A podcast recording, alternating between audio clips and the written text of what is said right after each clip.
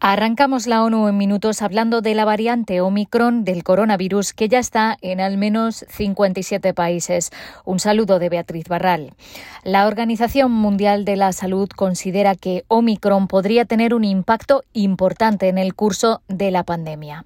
El director de la organización, el doctor Tedros, dijo que se está viendo un rápido aumento de la transmisión, aunque compararlo con otras variantes todavía es difícil.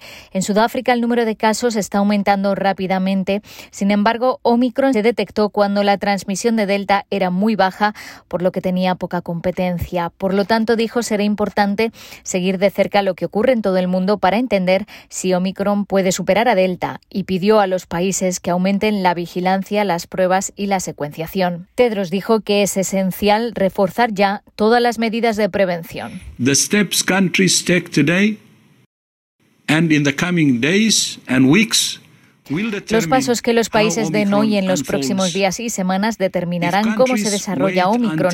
Si los países esperan a que sus hospitales empiecen a llenarse, será demasiado tarde. No esperen, actúen ahora. En cuanto a la gravedad del virus, explicaron que aún no se puede sacar conclusiones porque solo hay información anecdótica y advirtieron que incluso aunque causar una forma de COVID más leve, puede saturar los hospitales y enfermar de gravedad a muchas personas con condiciones preexistentes. Por todo ello, insisten, vacunarse lo antes posible es esencial. Es muy importante que todos entiendan que al hablar de Omicron y las vacunas, hablamos de los ajustes y cambios que pueden ser necesarios, pero no hablamos de vacunas que puedan ser totalmente ineficaces, explicó Kate O'Brien, la directora del Departamento de Vacunas de la OMS. A medida que un virus se hace más transmisible, es más importante que nunca que todos nos vacunemos. No podemos confiar en la noción de que si la mayoría de la comunidad se vacuna, protegerá a otros que no lo están. En América Latina, la Organización Panamericana de la Salud dice que es cuestión de tiempo que la variante circule por más países y pide extremar la vigilancia. De momento, Omicron ya se ha detectado en Argentina, Brasil, Canadá, Chile, México y Estados Unidos. La llegada de una nueva variante no significa necesariamente que las cosas vayan a ir a peor, pero sí que hay que extremar la vigilancia a corto plazo, sostuvo Cari Setien, la directora de la organización. Hasta ahora, el 55% de las personas de América Latina y el Caribe se han vacunado completamente. Veinte países de la región todavía no han alcanzado el objetivo de cobertura de vacunación del 40% fijado por la OMS para finales de año. Aunque se espera que algunos lo consigan en las próximas semanas, Guatemala y varias islas del Caribe, como Haití, Jamaica y San Vicente y las Granadinas, siguen estando muy retrasados. Al ritmo actual, hasta seis países podrían no alcanzar el objetivo a finales de año. Y sobre la obligatoriedad de las vacunas, la alta comisionada sobre los derechos humanos aseguró que en ningún caso debe administrarse una vacuna a la fuerza. En un debate sobre la inmunización, Michelle Bachelet dijo que los derechos humanos no impiden la obligatoriedad de las vacunas, pero sí imponen límites sustanciales sobre cuándo y cómo se aplican.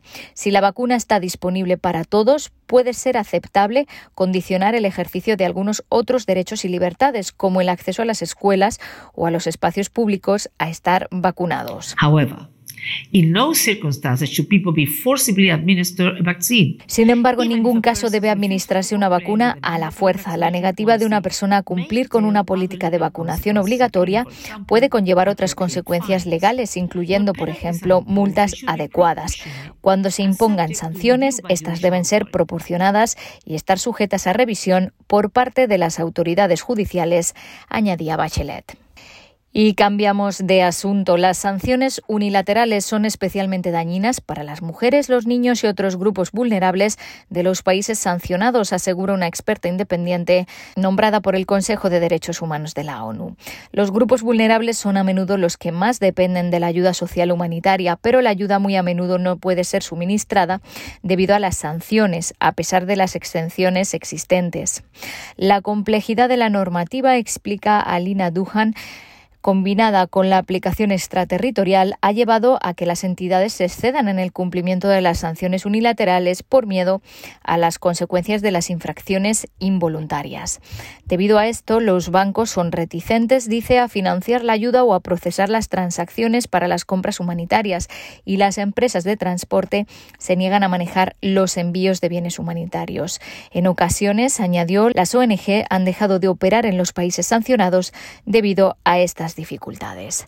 Hasta aquí las noticias más destacadas de las Naciones Unidas.